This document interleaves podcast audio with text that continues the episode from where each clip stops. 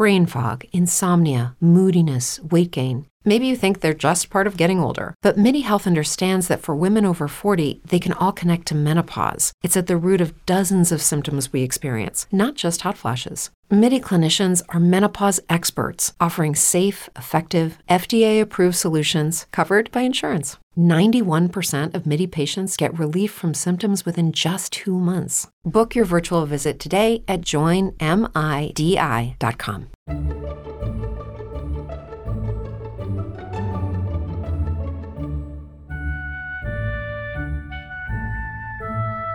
Bienvenidos a Trasteando la Escuela con Marta Ferrero.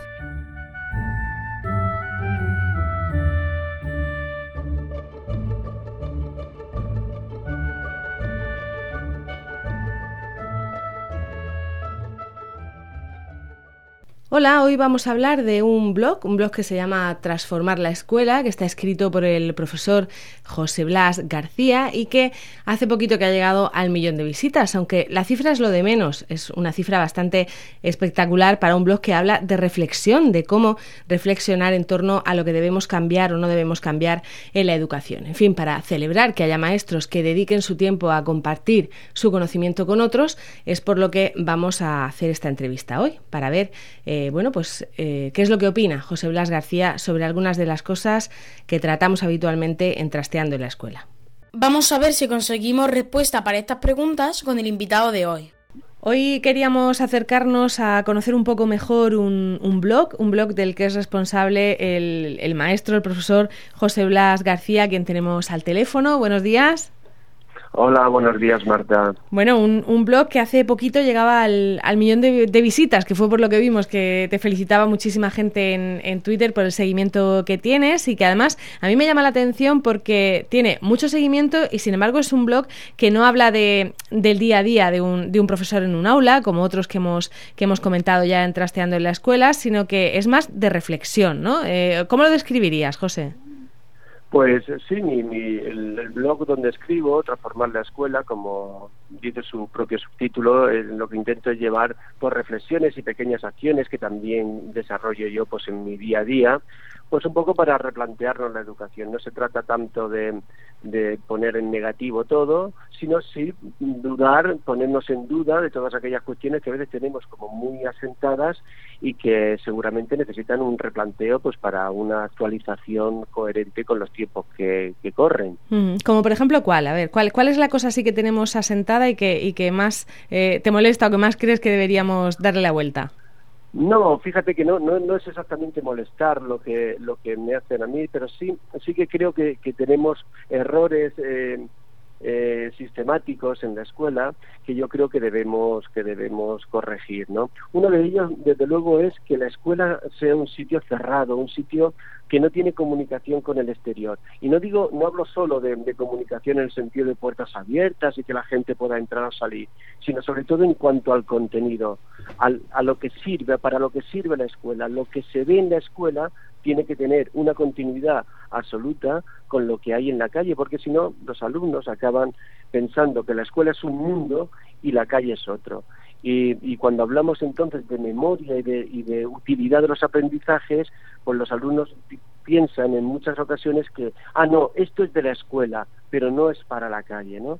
Y si no es para la calle no es para su vida del día a día, realmente es muy poco útil, muy poco válido y hacemos esfuerzos en cosas en los que luego no se traducen en, en, una realidad, en una mejora de, la vida de las personas y de la vida de la, y de la sociedad misma. ¿no? Mm, conforme estabas hablando, estaba pensando, por ejemplo, que también pasa al revés, que hay cosas de la vida cotidiana que nunca entran en la escuela, como por ejemplo el tema de los teléfonos móviles, ¿no? El que, el que la realidad sea que los adolescentes van todo el día enganchados a un teléfono móvil y sin embargo en la escuela no se les vea utilidad, sino que, que, se prohíba, no sé, no sé si, si va por ahí lo que, lo que comentabas. Sí, sí, no solamente en tecnología, que es como una cuestión evidente, ¿eh? pero eh, eh, a veces en esa en ese currículum oculto, en esa vida, en esas cuestiones y contenidos ocultos que parece que no están tan tan presentes eh, ni en la sociedad ni en la escuela, pero que sin embargo forman parte de ambas cosas, ¿no?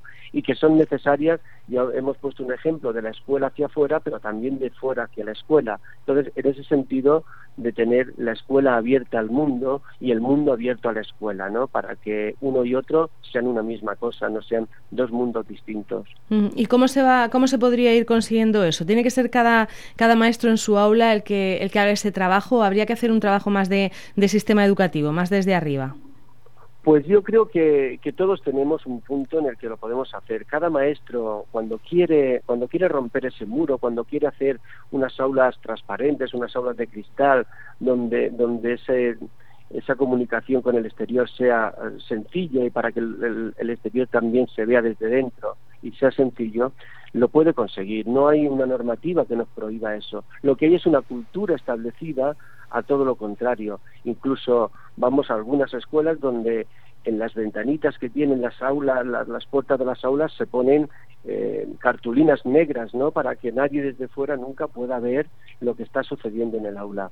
en esa, esa cerrazón yo creo que es que es errónea.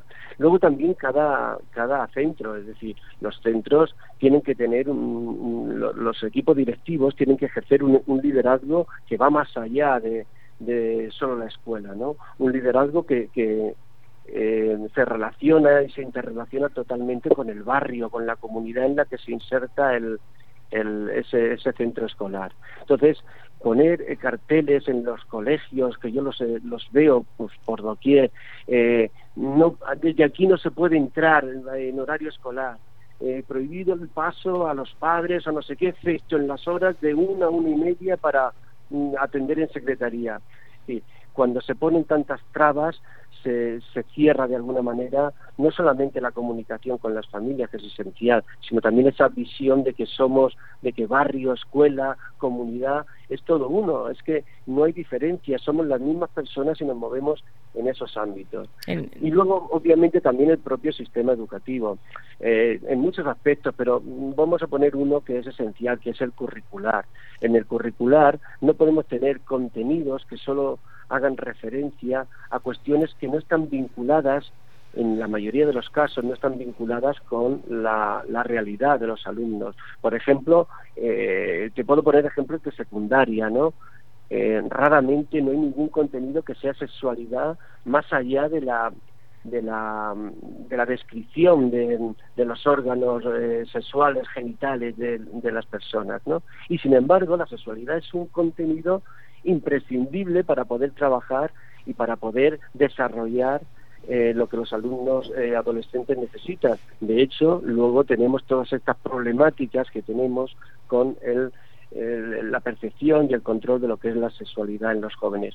Por poner este ejemplo que acaba de que acabo de, de sí de, de venirte a la mente, ¿no? ¿no? Uh -huh. Pero que es evidente que hay muchos muchos temas que son importantes para las para las, los, chicos, para los jóvenes, para los niños, para las familias, que no están dentro de la escuela, no están metidos dentro de ese currículum. Y el currículum pues, debería ser seguramente más genérico, pero mucho más flexible, mucho más abierto, eh, con más posibilidad de que, los, de que los propios profesores puedan incorporar las necesidades que ven en, en, en, la sociedad, en el barrio, en sus propios alumnos, y que no tengan que cumplir con todo con tanto estándar con un estándar que luego eh, le obliga y de alguna manera le hormigona para no poder hacer esa apertura, porque va a venir el inspector, porque va a venir PISA, porque va a venir las pruebas de diagnóstico y lo que me van a pedir es esto.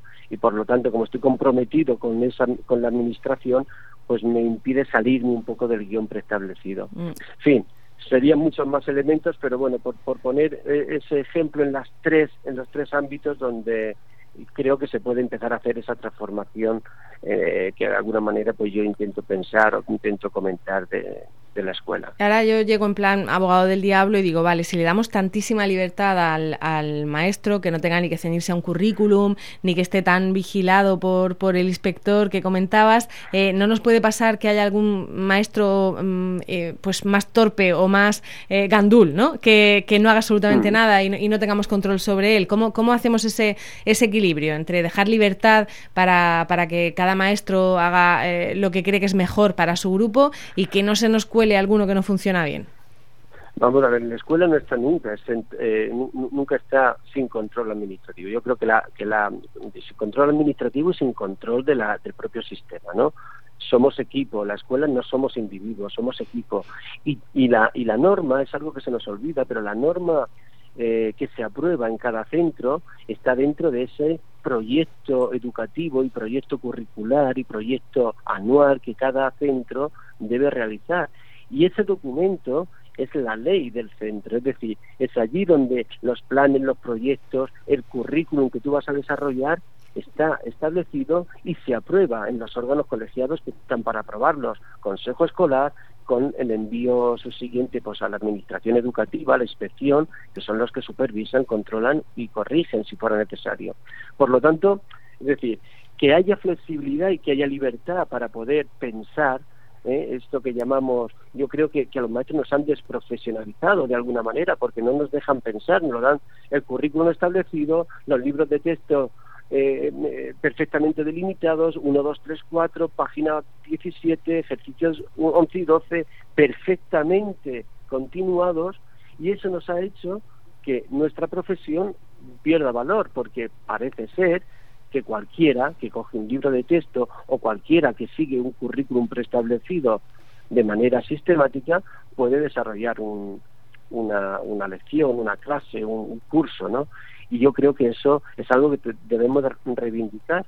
Si lo reivindicamos, es porque eso nos trae en, en contraprestación de la reivindicación, nos trae exigencia, exigencia de compromiso para que todo esto pueda realmente transformarse, pueda realmente cambiar. Que todos los que los planes educativos no sea una cosa, eh, o sea, que esos planes de centro no sea un copia y pega del año anterior, como son muchas veces, ¿no? Efectivamente. Yo creo que la discusión, el debate, eh, el criterio, el, pensamiento distinto, el saber aquello que no motivó, que no gustó, que no te motivó a ti mismo como profesor, como maestro, y que no motivó a ti con tu compañero porque lo habéis hablado y lo habéis llevado juntos, pues que eso hay que cambiarlo. Si a ti no te ha motivado, ¿cómo le va a motivar a, los alumnos? Si a ti te ha parecido que era como pasar dos semanas sin, sin haber mejorado nada en tus alumnos, más allá de saberse unos contenidos que después iban a, a reflejar en un examen, pero que realmente no tiene mayor transferencia en su vida, en su entorno, y, que eso no repercute, por tanto, en mejorar su propia capacidad y su propia competencia, pues realmente eso hay que cambiarlo y tienes que ser lo suficientemente crítico, tienes que tener criterio profesional para saber que eso eh, puede hacerse de otra manera. Si lo sabes, inténtalo de otra manera. Puede que no estés perfectamente eh, ajustado en el primer año, pero después de, varias intentonas en ese proceso que tanto se nos llena la boca de decirlo, investigación-acción, pues yo creo que en la investigación, revisión, puesta en práctica, acabamos reajustando bastante lo que nosotros queremos. Y, desde luego ahí es donde, donde demostramos nuestra profesión.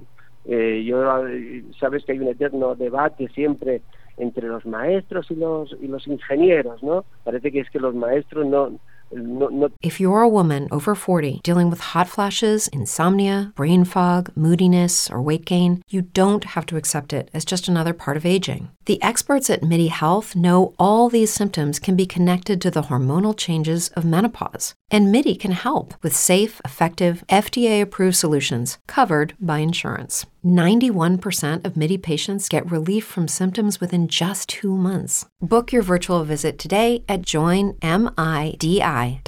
Tengan tecnología, no sepan algo que los demás carecen y por lo tanto, igual que los ingenieros hacen un puente, los maestros deberían hacer puentes que nadie más supiera hacer, nadie más que no fuera profesional, quiero decir, ¿no? Entonces, bueno, pues eh, en, en la reivindicación de esa profesionalización del docente, lleva implícita una eh, movernos del sitio establecido, esa famosa eh, la zona de confort, ¿no? de confort, ¿no? Esa famosa zona de confort. Pues hay que salir un poco de ahí y claro, de tener el tema preparado para dentro de dos quincenas o de una quincena, el, el estar todos los días, pues debatiendo, comentando, trabajando, coordinado con tus compañeros para generar un producto un producto de enseñanza muchísimo mejor. ¿no? Hablamos mucho de, innovación educativa, se ha convertido casi en un, en un mantra, de hecho en Trasteando en la Escuela es, es a lo que nos dedicamos, a mirar todas esas eh, prácticas que nos parecen novedosas, pero eh, me da la sensación de que también hay mucho de postureo, ¿no? Se ha puesto de moda y ahora parece que todo el mundo tiene que poner la etiqueta de que está innovando, de que está haciendo eh, cosas rompedoras. ¿Estás de acuerdo con eso o, o no? ¿O no es postureo? Mm, totalmente, totalmente. Yo creo, creo que hay mucho postureo, creo que hay mucho humo, ¿eh? que hay gente, bueno, ya sabes que yo soy defensor de la innovación, esto vaya por delante, ¿no? Pero luego es verdad que dentro, que dentro de la innovación se está vendiendo mucho mercado, se está vendiendo mucho postureo, se está vendiendo muchas eh, acciones que no son de aprendizaje profundo, de aprendizaje serio, de aprendizaje coherente con, con lo que necesitamos y que solo y que solo se quedan en, esa innovación. Yo, eh, bueno, yo creo que ninguna innovación ni tecnológica ni de ningún otro tipo tiene sentido si realmente no, no sirve para, para que las personas, para que nuestros alumnos aprendan a ser mejores personas, aprendan a mejorar sus relaciones humanas, aprendan a construir un mundo mejor y en eso también influye lo tecnológico y lo competencial profesional porque vas a aportar para un mundo mejor y desde luego eh, ninguna innovación tiene sentido si no sirve para que seamos mejores humanos, ¿no? Porque si al final eres un químico, eres un ingeniero, eres un maestro o eres un, físico extraordinario, pero toda tu, tu, tu competencia profesional, toda tu técnica profesional la dedicas para lanzar misiles que llevan bombas atómicas y matan a gente en un país, pues obviamente algo ha fallado de esa formación, de ese de esa situación que tú, que tú has vivido de aprendizaje durante toda tu vida. Y en eso, no, la escuela no es la responsable, pero eh, obviamente la escuela, los centros de secundaria y la propia universidad es partícipe absoluta para que eso también pueda cambiar. Eh, hablas en, bueno, de aquel proverbio de, africano, ¿no? De que hace falta toda una tribu para, para, educar a un niño, lo comentabas en uno de los, de los artículos de, del blog, y sí que es cierto que a veces se nos olvida eso, ¿no? Le dejamos demasiada responsabilidad a la, a la escuela y, olvidamos que, que, el barrio educa, que la tele educa, ¿no? Eh, todas esas cosas, eh, no sé, escapan un poco al control del maestro, ¿no? Totalmente.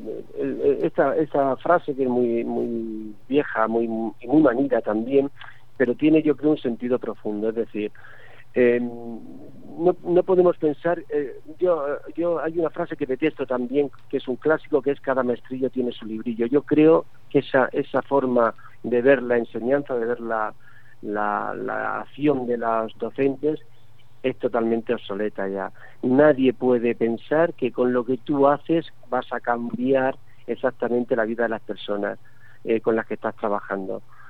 Tiene que ser lo que tú haces, pero en coordinación con lo que, con de esa, o sea, de manera individual con esa persona, pero también con sus compañeros, que son los vecinos que va a tener, las, las parejas, eh, las parejas y los matrimonios y las relaciones futuras que se van a mantener y todo eso tiene que estar de alguna manera coordinado. Todo eso es tribu, pero es que también la tribu son las familias, la tribu son los demás compañeros de, la propia clase, la tribu es en la biblioteca, la tribu es el propio barrio.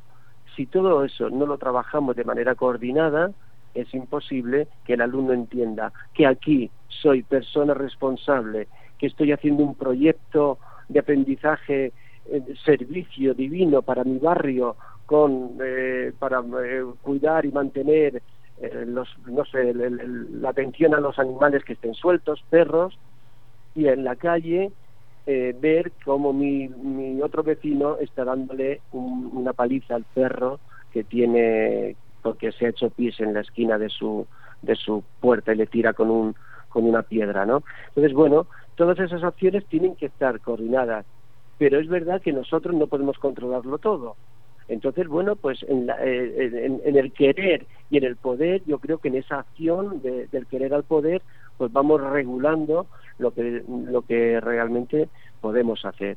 El mm. compromiso debe estar, sin el compromiso es muy difícil que toda la, que toda la sociedad pueda estar a, estar a una, ¿no? pero si no hay compromiso, desde luego estamos seguros que eso no se, que eso no se va a hacer. Y, y hablábamos el otro día, eh, hablando de tecnología, y yo trabajo tecnología divinamente, pero tengo cinco alumnos que no que no que no tienen acceso a la tecnología cuando salen de su casa, que no tienen un ordenador, que no tienen una tableta, un dispositivo eh, móvil con el que poder interaccionar en aquello que yo le estoy proponiendo, que es maravilloso, estupendo y motivador, pues obviamente esa, esa situación yo me tengo que, tengo que estar comprometido con ese uso de la, de la tecnología y de la innovación y me tendré que hablar y tendré que mantener un acuerdo y un compromiso con la señora o el señor de la biblioteca eh, para, para, para no dejar eh, atrás a esos para niños, que haya ¿no? acciones claro que haya acciones en los que estos chicos puedan ir por la tarde puedan ir en un momento a utilizar estas, estas cuestiones que, que, ellos van a necesitar para poder seguir el ritmo de la clase los planteamientos que yo le hemos hecho. Uh -huh. Y para eso que tengo que coordinarme con el bibliotecario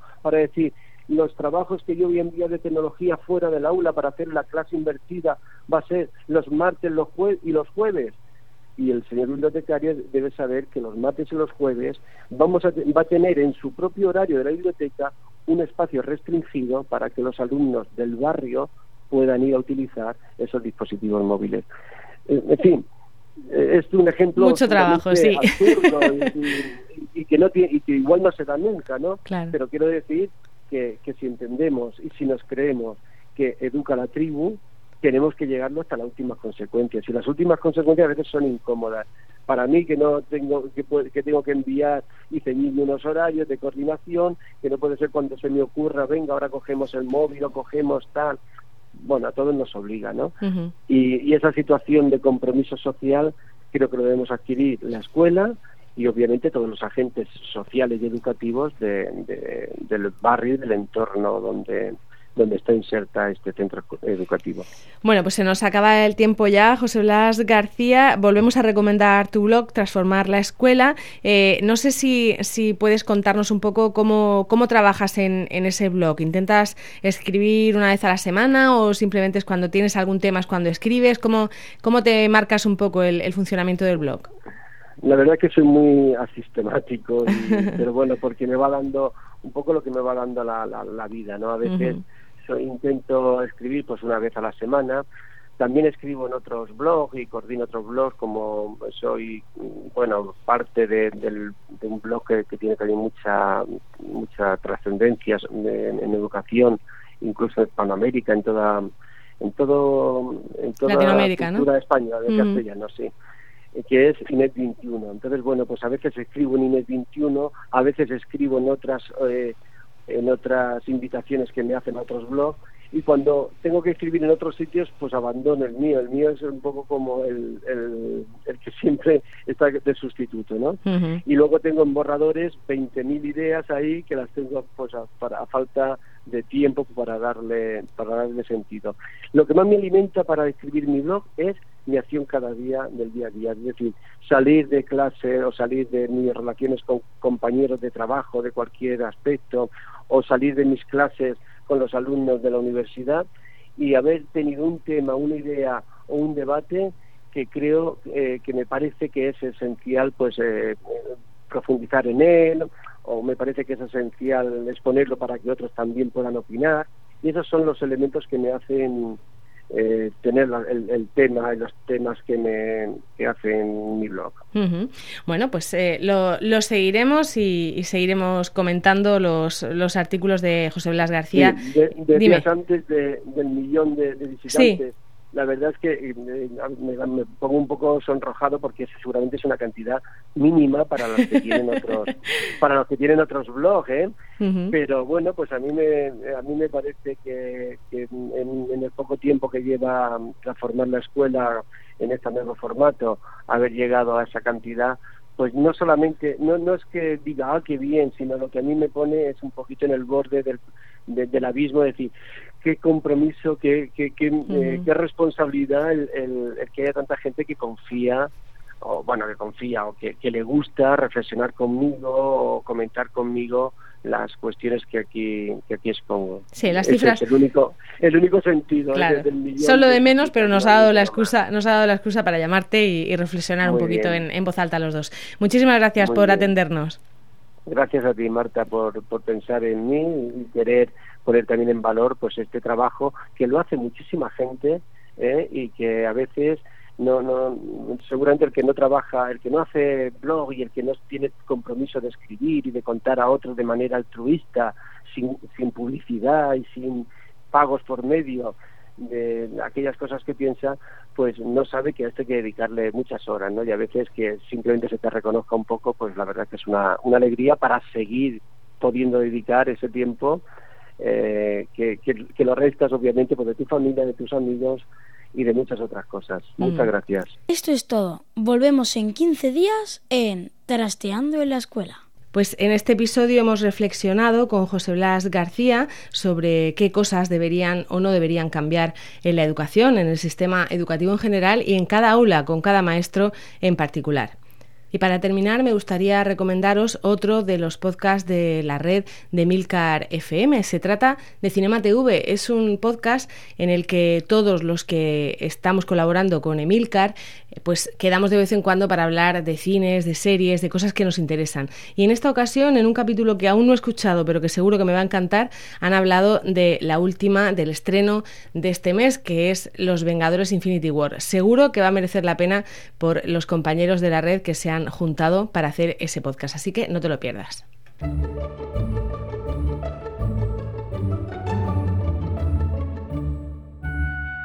Tienes más información en trasteandoenlaescuela.com y también en la red de podcast a la que pertenecemos, en emilcar.fm barra trasteando. En ambos sitios esperamos vuestros comentarios y también encontraréis las formas de contactar con nosotras. Nos despedimos, hasta pronto. Bye bye.